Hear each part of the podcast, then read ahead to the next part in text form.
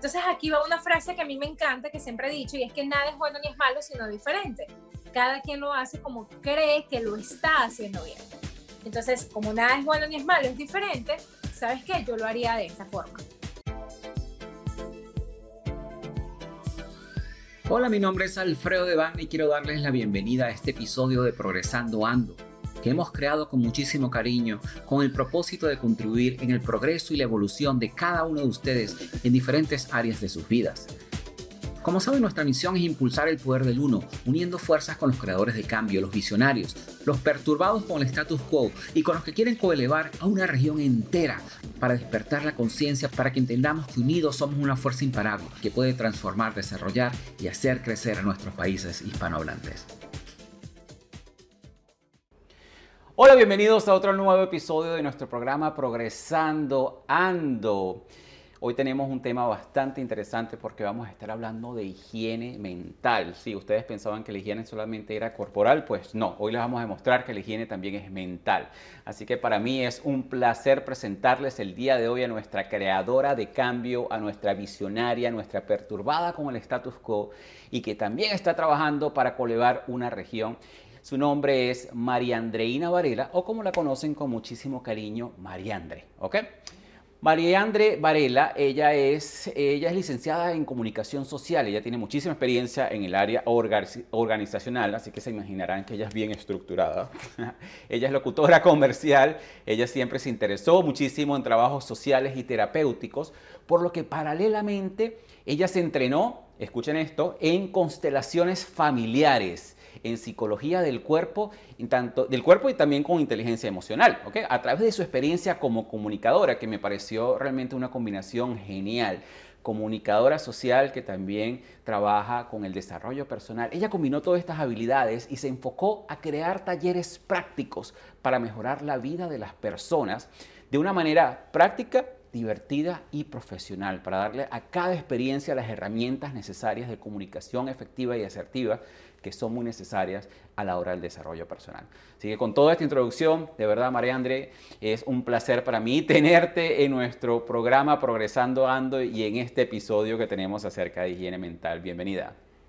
Gracias, Alfredo. Gracias por la invitación. Yo súper contenta de compartir contigo este espacio y además con ese nombre, Progresando Ando. Y siento que, que es como lo que realmente somos, ¿no? Que andamos caminando progresando todo el tiempo. No hay, es un camino sin fin y es maravilloso que compartas con todas las personas lo que de alguna u otra forma hemos aprendido, hemos practicado y con ello hemos ayudado a, también a muchas personas alrededor. Así que felicidades por esta, por esta iniciativa tan maravillosa y gracias por la invitación. Muchísimas gracias, María André. Definitivamente, sí, esa siempre ha sido nuestra misión, de darle las herramientas necesarias a las personas, a cada uno de ustedes, para que en este camino de estar progresando constantemente y de estar progresando, andando, obviamente puedan eh, utilizar todos estos conceptos y todas estas conversaciones que nosotros tenemos con invitados tan especiales y tan geniales como María André para que obviamente puedan tener esos pequeños cambios en su vida que los ayuden a tener impacto en las personas que tienen a su alrededor. Hoy tenemos un episodio bastante interesante, pero antes de empezar con ese episodio, una pregunta que yo le hago a todos mis invitados, María André, porque pienso que eh, a través del aprendizaje de los demás nosotros podemos vernos reflejados y, y definitivamente hacer cambios en nuestras vidas. ¿Qué fue lo que te llevó a ti en este camino del desarrollo personal? Porque tú empezaste a través de la comunicación social, pero de repente hiciste como un cambio hacia el desarrollo personal. ¿Qué fue lo que te llevó a ti? Bueno, inicialmente, ¿cómo fue ese, camino para ti? Y luego, ¿qué te llevó en ese camino a contribuir en el desarrollo y en el progreso y la evolución de las otras personas? Eh, el camino del desarrollo personal siempre estuvo eh, en mi mano derecha, solo que mi izquierda tenía que compartirlo con mi mano izquierda. mi mamá y mi papá siempre estuvieron como eh, muy preocupados y muy ocupados en darnos a mi hermana y a mí las herramientas que, que pudiésemos necesitar para poder evolucionar, pero desde muy pequeña yo sufrí un abuso sexual de los 5 a los 7 años y entonces esto nubló mi vista eh, con todo lo que quería enseñarme mi papá y mi mamá. Tengo padres maravillosos eh, que ellos siempre estuvieron muy ocupados y preocupados en, que, en que nosotros tuviésemos las herramientas, mira, educativas, emocionales, eh, habidas y por haber, pero esta, este abuso sexual nubló mi mente y entonces hizo que ellos para mí fueran mis peores enemigos en vez de mis mejores amigos. Y estas herramientas eh, las tomaba, pero no las tomaba positivamente. Así que a los 14 años me intenté suicidar y después de que me intenté suicidar a los 14, empieza un camino muy interesante porque, bueno, ya no es dárselo bonito, sino vamos a, entonces a meterle en psiquiatras, psicólogos y cualquier cantidad de cursos habidos y para ver a ver qué es lo que le ayuda. Entonces hice cursos de, eh, mira, de cristales, de energía, de psicología del color. A los 15 años ya sabía sobre psicología del color para, para poder colocar los cristales en, los chakras y todas estas cosas. Eh, después, bueno, fui, fui evolucionando. Me fui para la universidad a estudiar comunicación social. A mí me apasionaba el tema de la comunicación. Eh, y también chocó mucho quizás con las creencias de mi mamá porque ellos me veían tan peleando por, por la vida, ¿no? Como que de repente eh, veía a los políticos que no estaban haciendo algo correcto y yo sacaba canciones así tipo rap y le decía a mi mamá, mamá, escucha esto, vamos a defender al pueblo con canciones, o sea, siempre fui como muy eh, defensora y mi mamá decía, no, tú vas por la carrera equivocada, tú tienes que estudiar es derecho, yo me fui por la comunicación social este, porque yo decía, tenemos que ser voz de los que no tienen voz, ¿no? Y esta, y esta pancarta que, que, me llevó a estudiar comunicación. Pero cuando llego a la universidad me encuentro con otro, con otro mundo y fue el mundo de la, del alcohol, el mundo de los cigarrillos, el mundo de la sexualidad, el cual eh, me volví adicta a, a muchos de ellos, de, de estos vicios y por otra parte, entonces estaba la María Andre profesional muy, muy exitosa, porque obviamente tenía algunas herramientas que, eh, comunicacionales que me facilitaban el camino. Y entonces, a nivel profesional, escalé muy rápido dentro de radio y televisión en Venezuela, pero a nivel personal, mi vida era un asco. O sea, y cuando digo que mi vida era un asco, era porque realmente me sentía así. O sea, era, era, era demasiado sofocante la vida que llevaba con tantos vicios para poder sostener la máscara que era profesionalmente ser muy exitosa. Creo que em, entrar en una tesis que, hice con, un amigo, hicimos una tesis de, la de una fundación que se llama Fundación Aprende en Venezuela. Esta fundación atendía a personas con discapacidad mental profunda y severa y ellos eh, eh, los llevaban allá para que los atendieran y, pudiesen alargar su vida porque con sus familiares de escasos recursos no podían mantenerse. Entonces, por ejemplo, un autismo severo, una persona vive con ese autismo severo hasta los 15 años aproximadamente, 15, 20 años. Cuando te digo autismo severo, son personas que se golpean, pero a tal punto de que pierden la vista a los 10 años. Entonces, bueno, llevan a esta persona a, este, a esta fundación y a esta fundación le dice, bueno, le vamos a alargar la vida por lo mínimo 20 años. Cuando yo llegué a esa fundación, el señor tenía 18 años más viviendo allí. O sea, eh, le daban una calidad de vida interesantísimo. ¿Y cómo se la daban? Tú te podrás imaginar de que no era dándole las mejores camas, ni forrándole los cuartos de algodón, de, de colchas, que es lo que uno se imagina, sino que eh, los profesionales estudiaban qué era lo que realmente le daba pasión dentro de su enfermedad. Ellos se quedaban una semana simplemente observando a este paciente, observando a esta persona que llegó. O eh, dentro, golpeándose, maltratándose, ellos simplemente observaban. Entonces me, me parecía fascinante, uno, la capacidad del profesional para observar realmente a esta persona que entraba a la fundación, a este paciente, y la capacidad de este paciente de disfrutar en medio de su dolor. Eh, a mí eso me, captó muchísimo, ¿no? Estos, estos profesionales también analizaban todo lo que era el tema de la familia, de, de qué era lo que consumían, si consumían drogas, qué tipo de comida, entonces agarraban toda esta información, más lo que ellos veían de, este muchacho o de esta persona que entraba, y, hacían dentro de la finca, porque era una finca, actividades para esta persona, para que esta persona pudiese hacer lo que le gustaba eh, en medio de su enfermedad.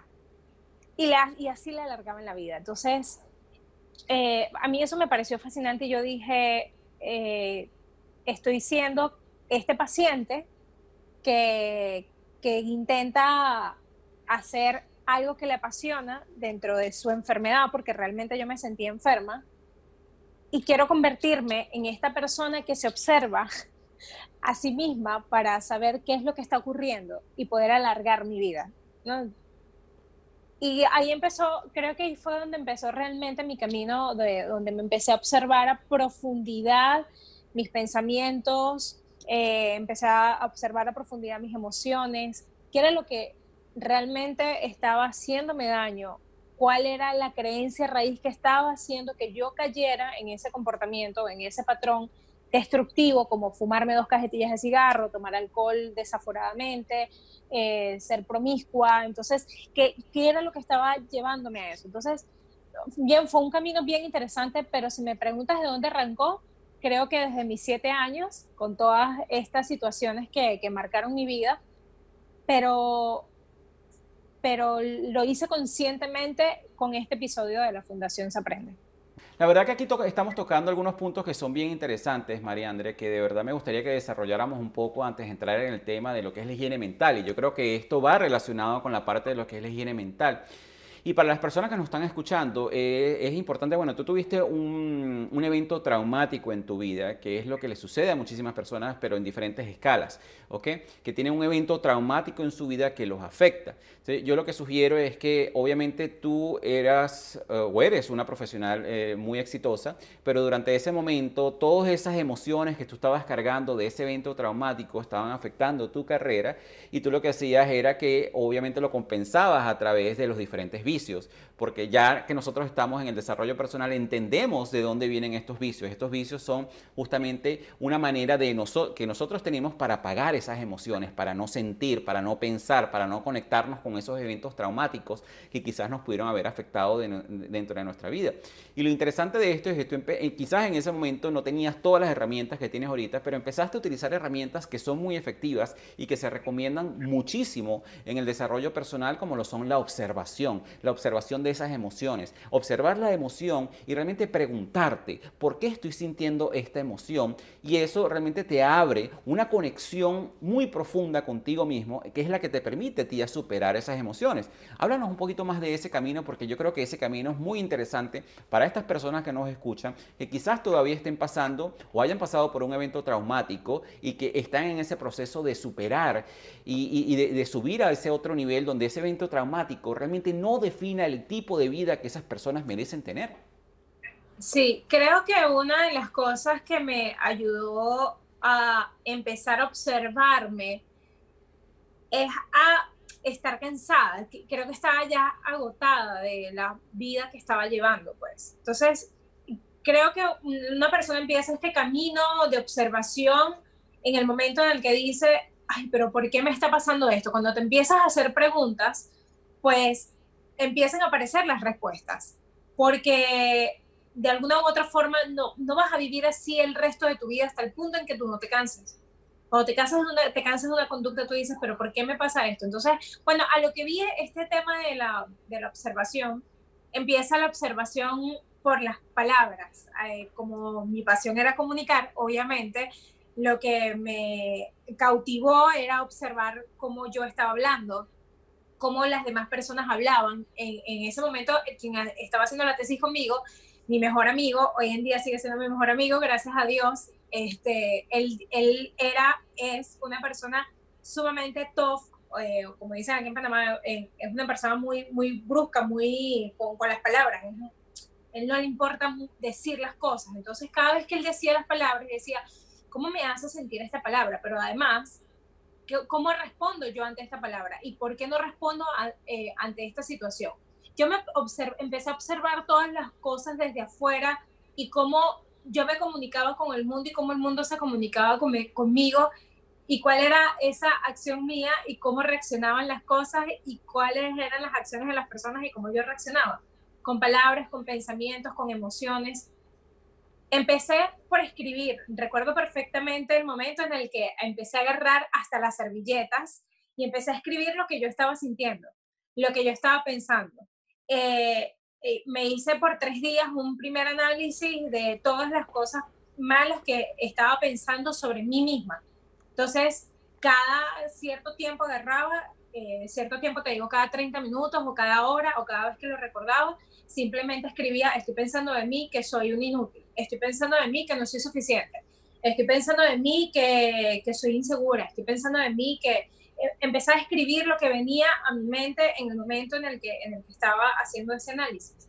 Después agarré tres días y dije, bueno, voy a hacer lo mismo, pero con todo lo que me rodea. Y, y así me fui como viendo, me fui viendo más claramente y fui observando de que realmente eso que estaba pensando no era absolutamente nada saludable y que venía obviamente de una creencia que tampoco era saludable sobre este episodio que me había pasado. Entonces, bueno, dije, voy a la raíz. Y por lo que me empecé fue por perdonar, ¿no? perdonar todas esas situaciones que, que estaban de raíz que no había perdonado. Y bueno, empezó el mundo empezó ahí un mundo y sigue este mundo, ¿no? Porque yo por lo menos eso empezó con una dieta del perdón, recuerdo. La dieta del perdón es un sistema que se hace 70 veces 7. Se hace o 7 eh, o siete días o se hace 7 semanas. Y yo en ese momento lo empecé 7 semanas. Yo dije, bueno, yo tengo que mantener esto. Ahora lo hago 7 veces, o sea, lo hago por una semana, pero lo hago cada 6 meses para ir limpiando mis pensamientos. Y lo hago ya desde hace, no sé, 9 años. Entonces, creo que, que así, así empezó esto. Wow, qué interesante. La verdad que es bien interesante porque aquí estamos viendo también unas herramientas súper poderosas justamente para poder ir superando todas estas emociones y todos estos eventos traumáticos que nos suceden. Lo que me parece interesante es que tú llevaste ese, e, ese ejercicio de monitorear tus pensamientos, también lo llevaste más allá que muchas personas no se dan cuenta, que es uno de los temas que vamos a estar hablando en este episodio, que es el monitorear las palabras que utilizas. ¿ok?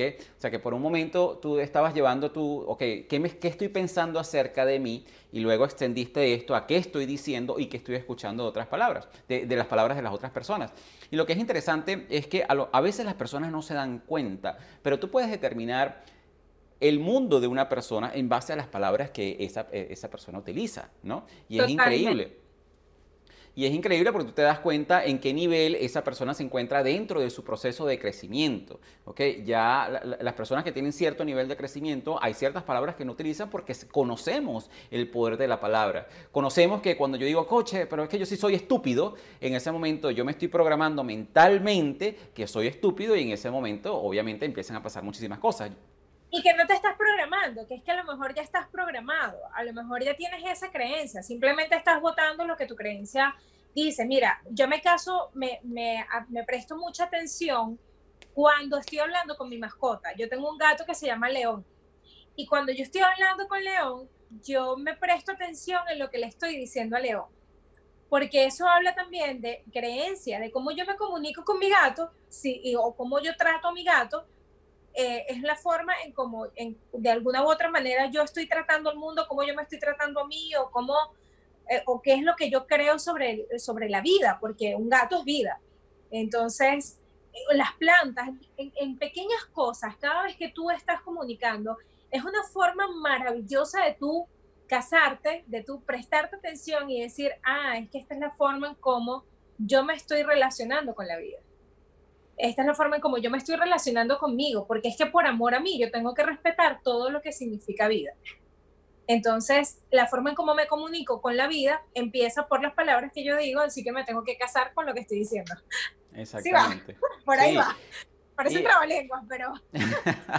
No, y es así, es muy interesante porque realmente lo que estábamos mencionando es que las personas no se dan cuenta de ese poder, ¿no? De, la manera en que tú estás comunicándote con las personas. Y qué interesante que tú de todas las carreras escogiste comunicación social y a través de la comunicación social te diste cuenta de que la manera en que te comunicas con las personas es como se refleja el mundo de vuelta hacia ti. Y, eso fue una de las herramientas que utilizaste porque obviamente esto que estabas utilizando de escribir las palabras que estabas utilizando y los pensamientos es una manera de comunicación. Porque a pesar de que la comunicación no sea verbal, de que tú no lo exteriorices verbalmente, cuando tú te estás comunicando contigo internamente, eso es una manera de comunicación también. Cuando tú estás pensando acá, oye, se me cayó esto, qué torpe soy, ya te estás comunicando internamente que eres torpe. O sea, yo recuerdo de que a mí por una razón u otra, eh, siempre me decían que a mí todo se me caía, que yo tenía mantequilla en las manos. A veces los padres cometen esos errores, ¿no?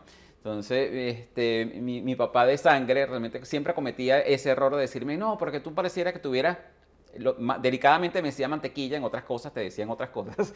Este, y eh, fue una programación que yo incluso que hasta cierta edad de mi juventud yo era muy torpe. Yo era muy torpe y todo, todo yo lo tropezaba, a mí todo se me caía, hasta que yo me di cuenta que realmente eso era una programación que no era mía, pero sin embargo yo la reforzaba mentalmente. No, si es verdad, lo que pasa es que a mí, a mí se me caen las cosas, que yo soy muy torpe, pero ¿por qué me pasan estas cosas a mí? es que yo nunca aprendo. Cosas. Exacto. Entonces, de esa manera... Cuando... ¿Sabes cuánto valen? Sí, Ajá. Exacto, ese tipo de comunicación que o no valoras ese tipo de comunicación verbal que tienen los padres y que después nosotros reforzamos mentalmente, es increíble cómo nos afecta en nuestra vida. Son cosas que, son, que parecen tontas, pero realmente tienen un impacto increíble en, en, cómo, cómo, tú exteriorizas, cómo te, te exteriorizas tú hacia el mundo. Y justamente por eso me pareció súper interesante eh, esta conversación contigo hoy acerca de la higiene mental. Porque de la misma manera que nosotros nos bañamos todos los días, bueno, esperamos que todo el mundo se bañe todos los días, y, te y te cepilles los dientes todos los días como parte de una higiene corporal, también yo creo que es muy importante aplicar esas reglas de higiene, pero a nivel de higiene mental y de higiene verbal. Y una de las cosas que me llamó muchísimo la atención en tus redes sociales es que realmente tú enseñas a las personas el efecto que tienen a veces esas palabras, ¿no? ese juego de palabras de las cosas que tú exteriorizas a otras personas y quizás las que tú piensas. ¿no? Entonces, uno de los ejercicios que, me, hubiese, que, me gustaría eh, hacer contigo durante este episodio es ese, que vayamos revisando algunas de estas palabras que las personas normalmente tienen en su vocabulario, que comunican con otras personas y el efecto que estas palabras pueden tener en sus vidas y cómo nosotros podemos reemplazar esas conversaciones. Para que uno de los ejercicios más poderosos que le podemos dar a las personas que están escuchando este episodio del día de hoy es que en el momento en que ellas se identifiquen que, ah, mira, yo utilizo esta palabra, lo coloquen como un, trigger o como un, ancla en su mente, decir, ok, en el momento en que yo escucho esta palabra, ¿con qué la puedo reemplazar para empezar a comunicarme mejor?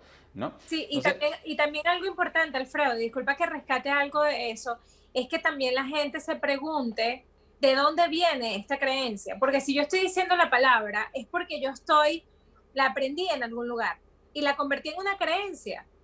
Entonces, ¿de dónde viene esta creencia? Esta creencia es mía, esta creencia me la hizo, me la dio mi mamá, me la dio mi papá. ¿Cómo yo puedo cambiar esta creencia? Entonces es importantísimo que se, aparte de que se casen y se digan, ay, estoy diciendo esta palabra, ¿por qué la puedo sustituir? Es cuál es la creencia de raíz para yo poder sustituir esta palabra, porque no es un cambio de conducta, es un cambio de conciencia. Si yo cambio la conducta, la, conducta no va a ser permanente. En cualquier momento vuelvo a caer en el patrón de, pensamiento y en el patrón de la creencia. Por lo tanto, un patrón de conducta. Ahora, si yo cambio la conciencia, va a haber un cambio permanente en el tiempo. Entonces, esto es lo que tenemos que hacer como clic. Perfecto, me, me, encanta esa parte porque obviamente lo llevamos a otro nivel. Pues no es solamente, como dices tú, es cambiar una conducta, pero realmente tú tienes que entender qué es lo que te está llevando a tener esa conducta, ¿ok? ¿Qué es lo que te está llevando a ti? Por ejemplo, cuando nosotros hablamos de alimentación, muchas personas cuando se meten algo en la boca que saben que no se deberían estar comiendo porque les hace daño, ¿qué es lo que te está llevando a ti a hacer eso? Lo mismo debemos hacerlo con nuestros pensamientos, con nuestras palabras y con muchísimas cosas que nosotros hacemos en nuestra vida a diario, ¿no? Entonces sí es bien interesante que obviamente esa palabra con la cual tú te identifiques, que estás utilizando en tu comunicación, es cierto que es lo que te está llevando a ti a decir esa palabra. E incluso yo lo llevaría un poquito más allá también a algo que tú mencionaste, que es que si tú te das cuenta de que es una creencia o que es algo que, que, has tenido infundado dentro de ti, por ejemplo en mi caso, yo hice las paces con esto que yo era torpe, que todo se me caía, con todo eso. Primero, perdonándome a mí mismo por haberme creído eso, ¿ok? Y segundo, perdonando a, la persona que se encargaba de meterme eso en la cabeza en todo momento, ¿no? Pero también, obviamente, yo asumo la responsabilidad porque yo permití de que eso que yo escuchaba y que, y, que me intentaban reforzar tuviera un efecto en mi vida, porque las personas te pueden decir lo que sea. Yo siempre he dicho, mira, el significado de las palabras tiene el poder que tú le des, independientemente de lo que sea, ¿ok?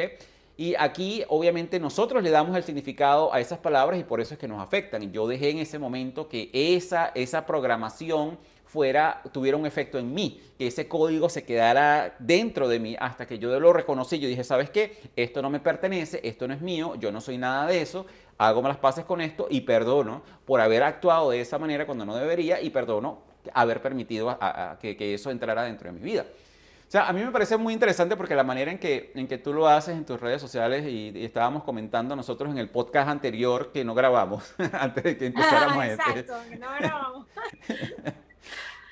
que eh, aquí tú lo muestras de ambas maneras, o sea, como una persona que tiene esos pensamientos en ese momento, cómo, lo, cómo realmente, cómo, cómo le afecta incluso hasta su estado emocional, y me parece súper interesante. Entonces tú lo tienes de una manera que tú dices, bueno, a los demás Empecemos con la primera, que es eh, algo que normalmente nosotros eh, siempre decimos, o bueno, en mi caso ya yo no lo digo mucho más, pero es muy común, es cuando culpamos a los demás de, las cosas a nuestro alrededor, no porque es tu culpa, porque es tu culpa. Háblanos de, eh, particularmente de esa frase y cómo puede afectar a las personas. Sí, bueno, por ejemplo, el tema de la culpa es simplemente no hacernos responsables de nuestra, de nuestra parte. A, mí me encanta contar eh, experiencias mías para que la gente se eh, ponga un poquito, que, tenga esta referencia y diga, es que realmente yo he tenido experiencias así. Eh, por ejemplo, con mi esposo y, y, yo, mi esposo y yo hemos tenido obviamente situaciones como todas las personas, y en una de esas entra mi esposo y yo le digo, siéntate aquí porque tenemos que hablar. Y yo le quería culpar sobre algo, pero cuando tú observas qué es lo que tú vas a decir, es mucho más fácil decir, pero es que yo he hecho lo mismo solamente que de diferentes formas. Entonces, la, la forma de casarnos con esta es que tú tienes la culpa. El decir constantemente que tú tienes la culpa es simplemente que tú no te quieres hacer responsable de que tú estás haciendo exactamente lo mismo, solo que de diferentes formas. Bueno, Alfredo, a mí me encanta, eh, por ejemplo, poner experiencias mías para que la gente se vea reflejada. Y yo creo que eso es lo que he estado intentando hacer en redes sociales, que es mostrar un poco sobre lo que me ha pasado a mí. Y la gente me dice, oye, pero actúas muy bien, no es que actúe muy bien, es que yo ya estuve ahí y sé cómo hacerlo. Entonces... bueno, esa es la parte, disculpa que te interrumpa, pero esa es la parte que ya te lo había comentado, que me parece súper interesante, porque obviamente tú en el video en la redes social actúas eh, esa parte de, de cómo te no te deberías comunicar y la parte de cómo te deberías comunicar y yo te comentaba que de verdad eh, eh, eh, ese papel que, que, pones en tu esposo me parecía como que serías una persona bien tóxica de la manera en que actúas. De la manera en que actúas. pero es que lo fui, lo fui. Y seguramente muchas personas lo son y lo somos, lo seguimos siendo, solamente que no nos damos cuenta. hasta de que, pero es que tú tuviste la culpa porque no apagaste la luz y por eso la luz salió tan cara es que eh, tú tuviste la culpa porque no se limpió bien la ropa, porque no pusiste la tapita de la, de la lavadora. Es que tú tienes la culpa porque yo no me siento bien. Entonces, hasta por esas cosas empezamos a decir, tú, tú tienes la culpa porque te estoy, estoy viendo lo que tú estás haciendo. Estamos tan enfocados, Alfredo, a lo que estamos haciendo, a lo que la gente está haciendo, lo que está pasando afuera. Eh, mira, el COVID, el gobierno, Estados Unidos, el virus, la vacuna, estamos tan pendientes de lo que está pasando afuera que obviamente me enfoco en lo que está haciendo el esposo, el hijo, el perro, el gato, y nos las pasamos en una constante frustración culpando al resto del mundo, pero no nos damos cuenta de la responsabilidad nuestra aquí en este momento, aquí ahora y en el presente, para entonces hacer los cambios que hay que hacer y asumir la responsabilidad de decir, ¿sabes qué? Eh, yo no te indiqué bien cómo era lavar la ropa. Por eso fue que eh, pasó esto que pasó. Eh, yo te voy a dar la mejor indicación, mejor las indicaciones para que tú entonces puedas ayudarme a lavar la ropa. Entonces no te culpo, sino que también asumo mi responsabilidad. A lo mejor te dije, lava la ropa, pero si la otra persona no sabe cuántas tapitas son, no puedo culparlo. Este, bueno, el gato no hizo dentro de su caja oye, ¿será que yo moví la, moví la caja o puse algo en medio de la caja para que el gato no entrara? O sea, primero veo cuál fue mi acción para ver mi responsabilidad y ver cuál es mi parte dentro de todo esto. Entonces, cuando yo hago esto, obviamente, o sea, cuando me caso en la, en la, en la palabra de la culpa, digo, espérate, pero ¿y cuál es mi responsabilidad? ¿Qué, estaba yo, ¿Qué estoy sintiendo yo con esto? ¿Por qué culparlo ¿Qué es lo que yo quiero, qué, qué, es lo que yo quiero sentir? ¿Qué es lo que yo quiero que haga conmigo? Que me abrace, que venga, que me bese, que me consienta. Entonces, ¿por qué no pido, sabes qué? Que yo quiero que me abraces, yo quiero que me beses, yo, yo quiero que me consientas, porque yo tengo que decirte culpable, tú lo estás haciendo mal, para que tú hagas lo que yo quiero que hagas. Entonces, como ir un poquito más allá de nuestras palabras. Sí, y justamente ahí volvemos en la parte de una mejor comunicación, ¿no? De eso se trata, una mejor comunicación. Porque a veces esa, esas cosas que nosotros tratamos de expresarle a las personas, quizás tiene un mensaje por detrás.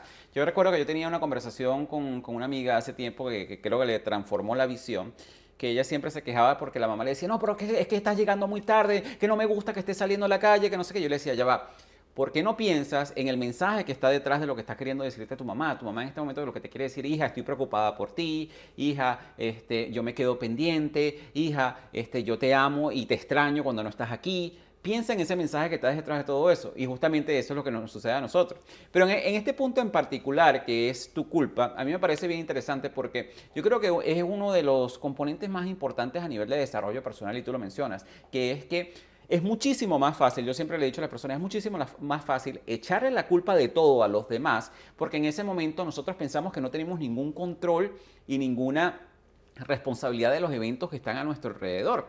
Y por eso es que el desarrollo personal, y yo lo conversaba con, con, con otra coach, es tan duro para las personas porque es el momento que tú te das cuenta que tú tienes la responsabilidad de cambiar tu vida, de que tú tienes la responsabilidad de cambiar tu mundo, de que tú tienes que también la buena noticia de esto es que si tú tienes la responsabilidad, entonces tienes el poder. Y que definitivamente en el momento en que tú decidas cambiar tu mundo, en ese momento lo vas a empezar a hacer justamente tomando responsabilidad de esas cosas que te rodean, ¿no? Que esa es la parte que es interesante con respecto a esto. Entonces, en ese momento que tú empiezas a tomar responsabilidad y tú dices, porque sí, a lo mejor es algo que no, no fue tu culpa tampoco y quizás no tengas ninguna responsabilidad, pero en el momento en que tú lo reflejas, en que, pero es porque tú, porque es tu culpa en ese momento y alejas esa responsabilidad de ti, no va a haber ningún cambio. Porque yo siempre le he dicho a las personas, en el momento que tú no tomas responsabilidad, no te estás dando cuenta de lo que el error que estás cometiendo y si no te estás dando cuenta del error que estás cometiendo es algo que nunca vas a cambiar, ¿ok? Entonces es algo que siempre se va a quedar allí, ¿ok?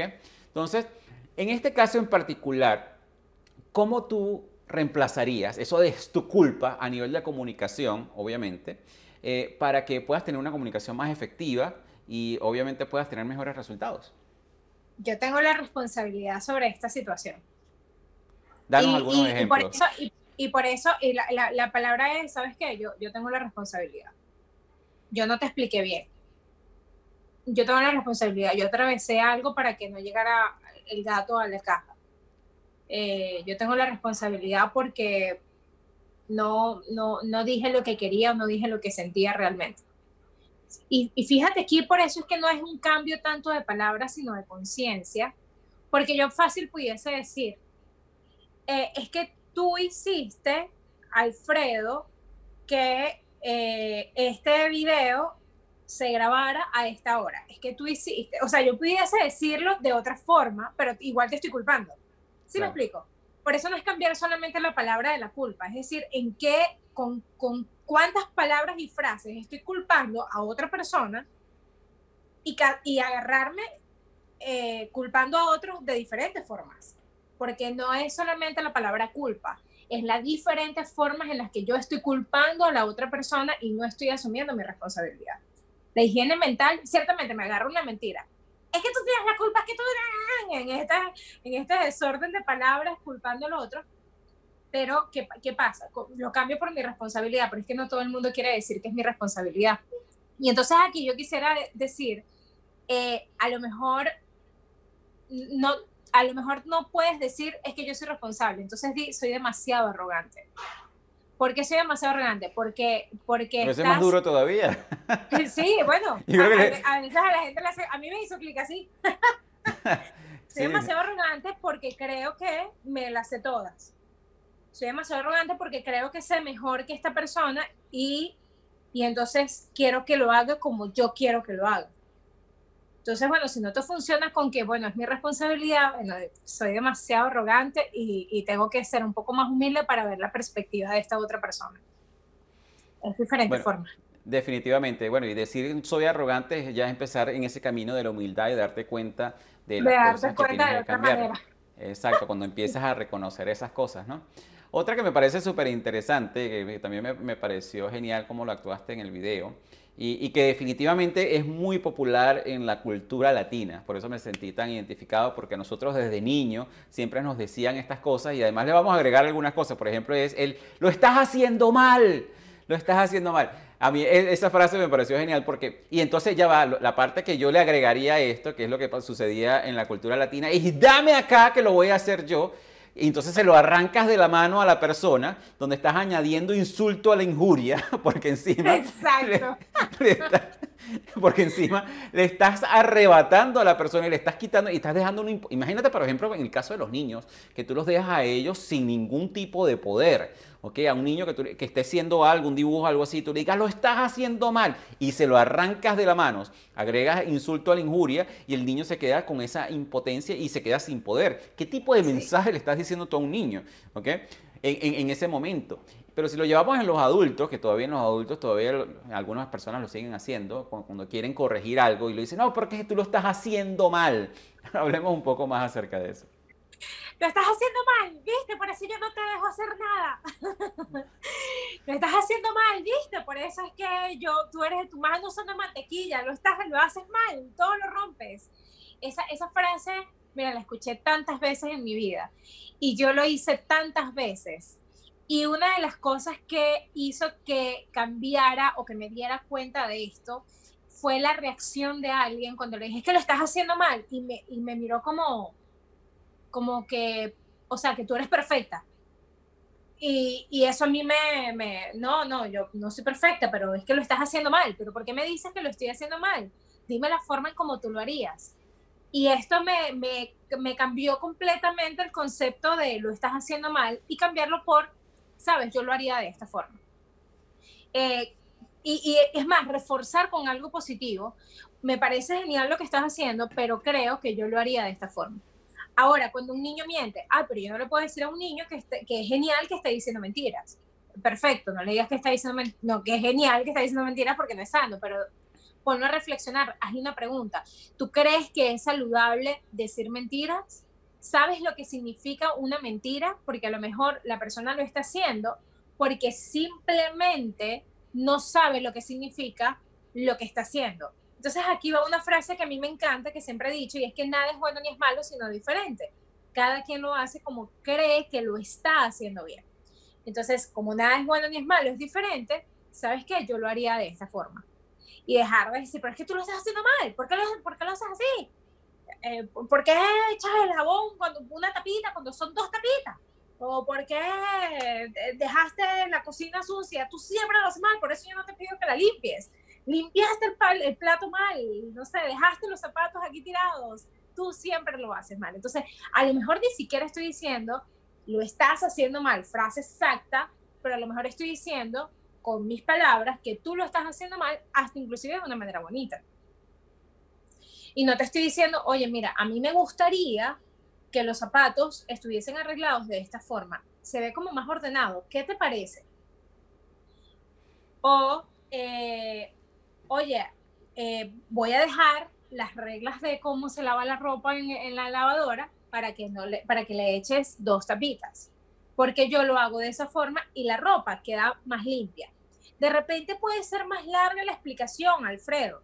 De repente puede ser más extensa, de repente me puede llevar un poco más de tiempo, pero es mucho más saludable tanto para mí como para la persona. Porque ¿qué quiere decir que yo me comunique de esa forma? En que yo tengo dominio propio y de que no estoy juzgando a otra persona y de que no la estoy usando para simplemente, simplemente drenar mis emociones tóxicas.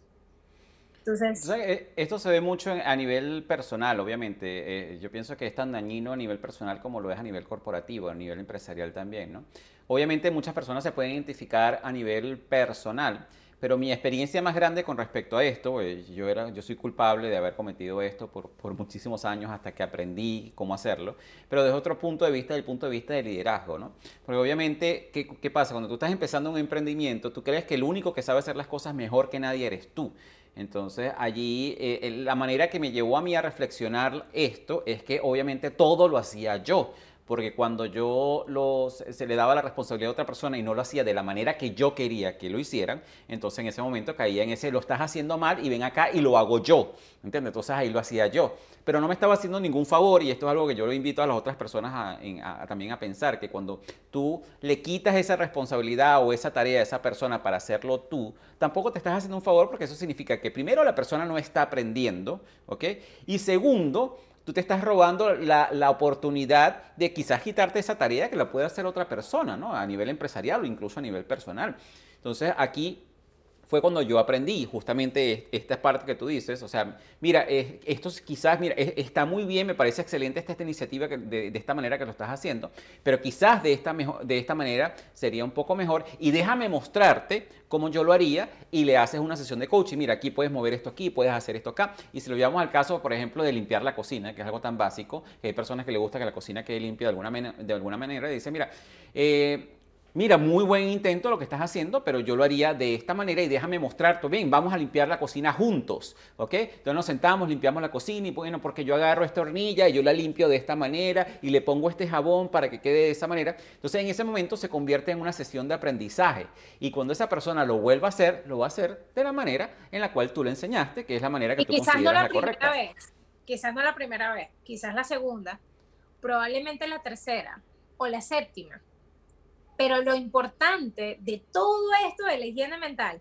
es que yo sea totalmente consciente que depende de mí la forma en cómo yo estoy comunicando. Yo estoy dando el 100% de mi dominio propio en la comunicación. De la otra persona, a la otra persona le corresponde también su 100% de su comunicación, darme su efectividad o, dármela de la mejor manera. Ahora, lo interesante de esto, de la higiene mental y de esta frase de, tú, tienes la, de tú tienes la culpa o lo estás haciendo mal, es que podamos agarrar estas, eh, estas formas negativas y decir, es que no es solamente cambiar la palabra.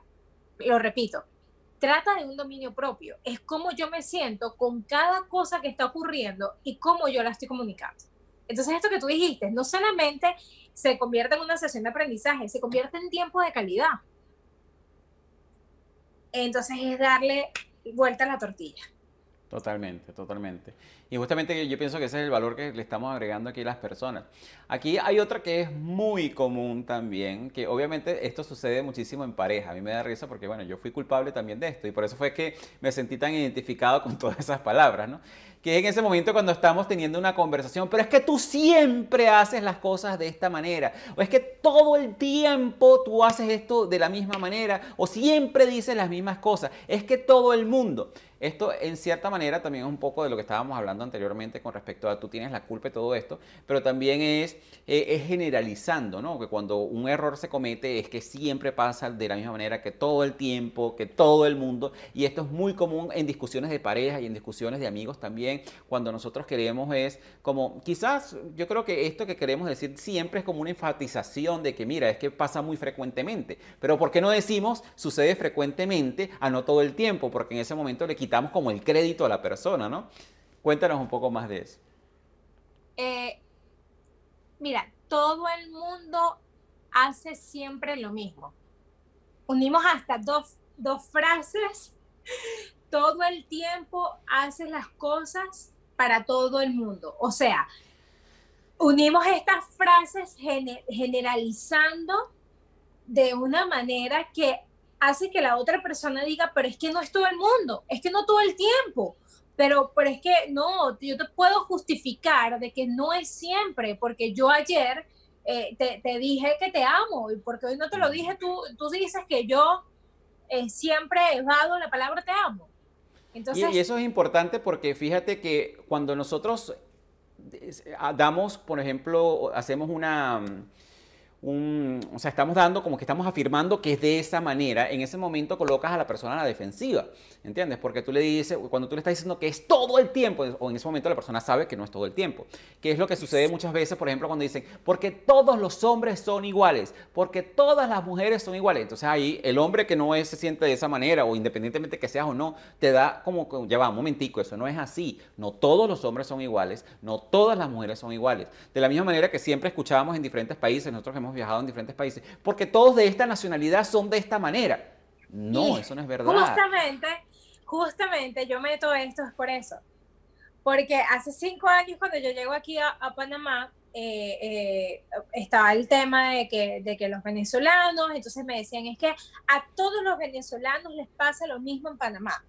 Eh, es que todos los panameños son de tal forma. Entonces, hablando, eso a mí me, no, me, no encajaba en mí, me, me, costaba muchísimo porque me lo decían una y otra vez, no sabes, antes de ir, venirme para, para Panamá, una y otra vez me decían, es que todo el mundo te va a tratar mal, es que todos los panameños son de tal forma. Y yo decía, no, no todo el mundo me va a tratar mal porque porque no, yo voy a relacionarme con la gente de una manera amable, no todo el mundo me va a tratar mal.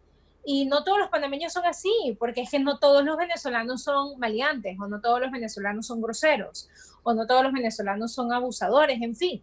No todos somos iguales. Entonces, a mí, a mí eso me aturdía de, de más, pero me di cuenta de que así como lo estaba escuchando, se estaba convirtiendo en una creencia y en una relación que tenía en ese momento, caía yo exactamente en el mismo juego de lo que yo estaba escuchando. Y entonces le decía, es que siempre, y es que todo el tiempo, tú con todo el mundo, y entonces cuando yo me escuché en una de estas discusiones hablando de esta forma, y era exactamente lo mismo que yo venía escuchando desde hace tiempo, y decía, pero es que pasa no solamente dentro de las relaciones de pareja, no en el corporativo, no en una discusión, pasa con las nacionalidades, generalizamos, Alfredo, y es tan, tan tóxico que nosotros generalicemos. Es que todos los coaches son iguales. Es que todos los terapeutas tienen el mismo concepto de felicidad. Mentira. Ni, no todo el mundo es igual, no siempre las cosas son eh, de la misma forma y no todo el tiempo vamos a vivir de la misma manera. Somos específicos y cómo nos damos cuenta de eso cuando vivimos en el aquí y en el ahora, cuando nos damos el permiso de estar en el presente y de eh, escuchar nuestros pensamientos, eh, sentir nuestras emociones y saber cómo nosotros estamos accionando, saber que pensamiento, emoción, acción en coherencia hace un impacto positivo. Entonces, eh, todo el mundo, todo el tiempo, es que tú siempre cambia, cámbialo a en este momento. En este momento voy a pensar, mira, voy a ser específico no fue el, todos los venezolanos, es que Pepe y Juan, que son de nacionalidad venezolana, hicieron tal cosa. Ah, es que eh, Roberto, que fue el que me, que me engañó, este, fue el que hizo en mí que yo desconfiara de los hombres. Yo sé que no todos los hombres son iguales, pero Pepe fue el que hizo que cuando me engañó yo sintiera esta inseguridad. Entonces, ser específico te ayuda a convertirte en una persona adulta, sentirte adulta, porque los adultos son específicos y llegan a acuerdos en el momento presente. Así lo cambian. En este momento, las personas. Totalmente, y eso es importantísimo porque igual eso abre eh, tu visión totalmente, porque te das cuenta, porque ¿qué es lo que le sucede a la mayoría de las personas? Cuando llegan con este tipo de, generalizar, cuando generalizan nacionalidades, religiones, eh, pensamientos, partidos políticos, y esto lo podemos extender a cuando generalizas a tu esposo, a tu esposa, que normalmente hace ciertas cosas todo el tiempo, obviamente ahí te estás cerrando totalmente a las grandes posibilidades de, muchísimas otras cosas, porque de nuevo, por ejemplo, en el caso de los venezolanos, no todos los venezolanos son de una manera, hay venezolanos que son geniales. Otros que no, pero es como todo, en todas las nacionalidades. a mí siempre que me comentan eso, yo digo, pero es que mira, hay chilenos buenos y malos, hay venezolanos buenos y malos, hay panameños buenos y malos, hay americanos buenos y malos, hay italianos buenos y malos, hay de todo, o sea, no todos son de una cosa o son de la otra. O sea, no todo, y, es importante ese momento tú te abres y dejas de generalizar y te abres a un mundo de posibilidades también y de crecimiento personal también, ¿no? Sí. Y, Y discúlpame que te interrumpa, Alfredo, eh, mira lo que acabas de decir de que no todos no son, ni son buenos o son malos, es que no todos son buenos y no todos son malos. ¿Y qué tal si seguimos diciendo que nada es bueno ni es malo, sino diferente? Todos los venezolanos somos diferentes todos los, todos los chilenos son diferentes, todos los, eh, los, los panameños son distintos. Entonces, no, no, no lo vemos, no lo categorizamos con una etiqueta de que este es bueno o es malo, porque siempre voy a estar a la defensiva. No, probablemente somos diferentes y me voy a dar la oportunidad de conocerte y así no me predispongo si eres bueno o si eres malo. Y también me quito una creencia de raíz. Totalmente, totalmente. Por ejemplo, en mi caso, yo definitivamente, yo, yo, yo he aprendido a no generalizar. Y obviamente hay personas que, que, dicen, bueno, porque esta persona me hizo daño o porque yo me, me, fue mal en este negocio, entonces ya yo no hago negocios. Sea, yo siempre le recomiendo a las personas entrar en, en, en una relación independientemente con el beneficio de la duda de que sí, de que tuviste malas experiencias anteriormente, excelente, eso es un parte de tu aprendizaje, ¿ok? Pero eso no quiere decir que todas las experiencias de ahí en adelante van a ser iguales. Entonces, date la oportunidad de entrar con ese beneficio de la duda, de que tú digas, bueno, te salió mal, te salió mal, aprendiste, pero a lo mejor, y si te sale bien, te salió bien. ¿Ok? Entonces, en ese aspecto tienes mucho que ganar más que perder, ¿no? Que yo pienso que aquellas personas que se cierran a las oportunidades han perdido muchísimo más a esas personas que se abrieron a esa oportunidad. Otra frase que es súper interesante, que es muy común también, que lo dicen las personas cuando dicen, hey, ¿cómo estás? Bueno, aquí en la lucha, o bueno, más o menos. Hablemos un poco más de eso. Ay, la lucha, Dios mío. Yo crecí con esa palabra. ¿Tú no creciste con esa palabra? Bueno, eh, y justamente te iba a comentar con respecto a eso. De la manera en que nosotros crecimos con esa palabra fue aquí en la lucha por la locha. Para las personas que no sepan lo que es la locha, la locha era una moneda en ese tiempo que era 12 centavos y medio. Primero que yo nunca entendía quién se le ocurre hacer una moneda de 12 centavos y medio. ¿Ok? Porque eh, tenías de 10 centavos, de 25 centavos. No, no, no. Esta era de 12 centavos y medio. ¿Ok? En ese momento, la locha, como se le llamaba en ese momento, sí tenía cierto valor. Pero a medida que, eh, que esa moneda se fue depreciando, que llegó un momento en que no valía absolutamente nada. A través de los años todavía las personas seguían diciendo que estaban en la lucha por la locha. O sea, que anteriormente tú podías decir, estoy en la lucha por ganarme 100 dólares, ahorita estoy en la lucha por ganarme menos de un centavo. le, fue como quedando menos valor a, la frase como tal. Entonces a mí me parecía muy interesante porque las personas siempre decían, bueno, no, aquí ando en la lucha por la locha. O en otros países también se, habla, se, comenta muchísimo, bueno, no, aquí eh, batallando para salir adelante y no te das cuenta de, lo que estás diciendo, porque si estás en lucha, estás en estado de resistencia, estás en estado de que estás peleando, estás en el estado de batalla, de que estás combatiendo y esa no es una manera muy agradable de tener un crecimiento personal, ¿no? Pienso yo. Eh, pero es muy interesante. O cuando las personas les preguntas, cuando la persona, ¿y cómo estás? Bueno, aquí más o menos. ¿ok? Más o menos significa que no estás ni bien ni que, ni, que estás mal. Y de esa manera obviamente vas a tener tu día, ¿no? Entonces yo, por ejemplo, ¿cómo estás? Cada día mejor. O sea, quizás hoy no esté tan bien como voy a estar mañana, pero cada día estoy mejor, ¿no? Hablemos un poco más de eso. Bueno, eh, aquí en la lucha yo crecí con eso, igual, igual, bueno, con el tema de la lucha por la lucha y eh, siempre justificaba mi cansancio laboral con la lucha. Entonces, por ejemplo, obviamente decimos, aquí en la lucha, porque es que tengo un cansancio. Tengo tanto cansancio por lo que estoy haciendo que digo que estoy luchando, porque siento que me estoy esforzando demasiado. Entonces, eh, esta lucha, esta batalla, este desgaste, hace que nos comuniquemos de esta forma y obviamente estamos diciéndole al otro, ayúdame, haz algo por mí, no ves que estoy luchando aquí y, estoy sola en esta lucha. Entonces, de alguna forma, vámonos a esa creencia, de dónde viene esa creencia, y vamos a cambiar la lucha por eh, eh, estoy, estoy excelente, estoy mejorando, vamos, vamos aquí, voy muy bien, voy trabajando, estoy trabajando en este momento, o, o si yo siento que estoy luchando, oye, voy a, voy a descansar, voy a descansar un poco voy a descansar un poco para ver cómo yo puedo ver la vida de manera diferente. Entonces cambiar esta lucha es interesante, porque es otra palabra que vamos a... Así es, es interesante. Y, es, y, lo interesante de esto, justamente, se trata de que ya van un poquito más allá. Por ejemplo, nosotros ahorita que hemos estado trabajando en este mundo de desarrollo personal y en el mundo empresarial, es un, es un, es un mundo que tiene muchísimos retos y que obviamente hay que trabajar mucho, hay que trabajar muchísimas horas. Pero si, uno te pregunta, si una persona te pregunta cómo estás, tú, dices, bueno, ¿cómo estoy? Mira, qué mejor manera de decir cómo estoy. Estoy, estoy trabajando para transformar el mundo. Estoy, transforma, estoy trabajando para coelevar una región. Vete a ese resultado final. Si tú estás trabajando, obviamente, si tú estás trabajando, actualmente es para proveerle a tu familia, para darle una mejor vida a tu familia. ¿Y cómo estás? Aquí trabajando para proveerle a mi familia una mejor vida. ¡Wow! Dando, estoy dando lo mejor de mí. Estoy, dando lo mejor de mí cada día mejor, estoy cada día mejor. Cada día bueno, mejor. Aquí, definitivamente tengo que hacer una, una lección porque... Y está bueno crear frases, frases, frases de positivas. Si estás diciendo eso, crea diferentes frases porque a lo mejor hoy no te sientes que estás dando lo mejor de ti, pero puedes decir, eh, bueno, estoy aquí recreando ideas para poder hacerlo diferente.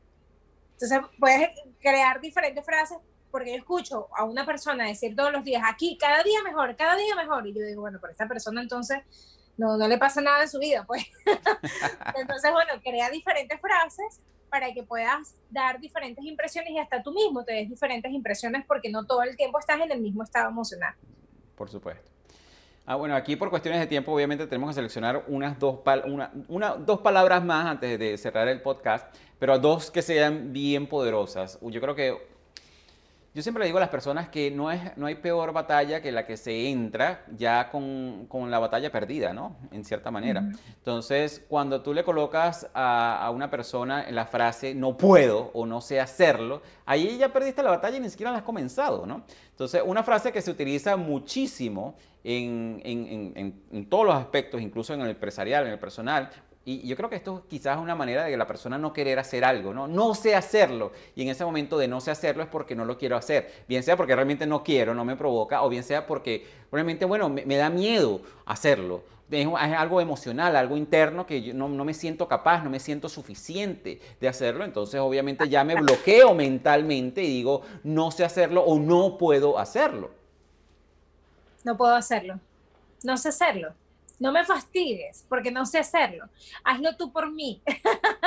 y ciertamente me, me, hiciste recordar el video que, que hicimos, nosotros nos disfrutamos de verdad bastante ese, esa forma tóxica y luego mostrar esa forma en la, que, en la que se puede hacer diferente y una forma más saludable para mantener una relación.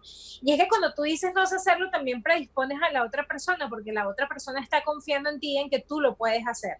Si alguien te da a ti una responsabilidad, Alfredo, y, tú, y te dice, mira, aquí está esto, creo que tienes la completa capacidad de hacerlo. Lo mínimo que tú puedes hacer honrando esa confianza es dar lo mejor de ti, investigar, si no sabes, si realmente no sabes hacerlo, investigar un poco más y entonces llevarlo a cabo.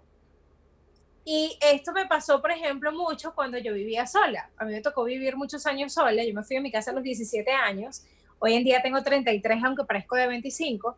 Y, este, y, cuando, y cuando vivía sola, me, me daba cuenta de que me, me, me metía, estaba sufriendo demasiado porque yo decía que no sabía hacer demasiadas cosas y, y un día agarrando por YouTube y que, bueno, no me queda de otra, tengo que averiguar cómo se hace, pues en YouTube. Y salió la cuestión y me salió bien. Y dije, lo que soy es una perezosa. Estoy en una pereza que no puedo con ella porque, porque es lo único, claro que puedo hacerlo. Entonces empecé a investigar, investigar, investigar y empecé a lograr muchas cosas dentro de, de, la casa, en el apartamento donde vivía y a nivel personal también, porque empecé a investigar. Entonces, este no sé hacerlo, vamos a cambiarlo por, me voy a tomar el tiempo para investigar, me voy a, me voy a tomar un tiempo para ver cómo se hace. Oye, créeme que en este momento no sé hacerlo, pero dame, dame un momento, dame un momento, voy a investigar y voy a aprender a hacerlo para que entonces lo, lo, lograrlo. A lo mejor no lo voy a hacer perfecto, pero voy a mejorar la técnica y así sucesivamente. Pero no te vayas de una vez con, es que no sé hacerlo, ¿por qué me mandas a hacer eso? Ay, no sé, no sé. Ay, no, no, no me fastidies porque no sé hacerlo. Entonces caemos en ese juego que realmente lo que crea es conflictos en el ambiente y en nosotros mismos no, nos lleva a un, a un camino de comodidad innecesario. Totalmente, Mariandre, totalmente. ¿Sabes, Mariandre, que cuando tú, yo cuando yo vi ese video me dio muchísima risa? Bueno, primero, que ese no sé hacerlo, quería enfatizar algo que tú dices tú, que realmente nos lleva a caer en una actitud de víctima, ¿no? Y, y obviamente sabemos que estar en una actitud de víctima jamás nos va a ayudar, porque en el momento que nosotros caemos en una actitud de víctima, entonces estamos cediendo el control de nuestra vida a situaciones o a personas. ¿Ok? Entonces en el momento que tú dices no sé hacerlo, estás quitándote el poder que tú tienes de creación de tu propia vida y de tus propias situaciones y de tus propios resultados, ¿no? Pero algo que, que, me, que, me, dio muchísima risa en, en, ese video es que ahí hay un elemento de ciencia ficción que muchos hombres dirían esto es un elemento de ciencia ficción, ¿ok? Que es cuando ustedes hacen la contraparte, tú dices, bueno, lo voy a intentar y Andrés viene y te dice, bueno, aquí te presto mi celular. Yo creo que la mayoría, la mayoría de los hombres vería eso como ciencia ficción, como que no, eso jamás pasaría. Eso jamás, eso jamás pasaría. Bueno, gracias a Dios en nuestro matrimonio nos compartimos nuestros celulares abiertamente. No tenemos ese, no, Eso es un chiste, es un chiste, pero me dio risa porque la mayoría, la mayoría de los hombres pensarían, no, yo, bueno, no, toma, toma la computadora y búscalo. Busca, dale, pues, pero te quiero ver, te quiero ver investigándolo. Exacto. Este, fíjate que, que ese, esa forma de apoyar al otro, creo que, que es una forma de decir, ok, ¿cómo, ¿cómo te puedo ayudar? Para que no te sigas justificando.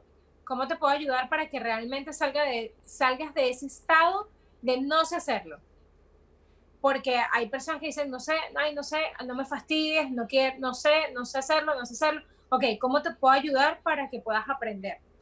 ¿Cómo te puedo colaborar? Por eso este, este movimiento de, bueno, aquí tienes, aquí tienes mi celular, ten, ah, dale. Bueno, y finalmente, y finalmente tenemos la palabra que también lo utilizamos muchísimo, que es difícil, todo es difícil, es muy difícil.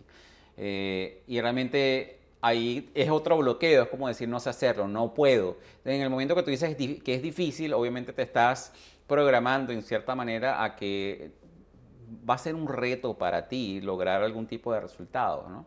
Entonces, eh, háblanos un poco más de eso.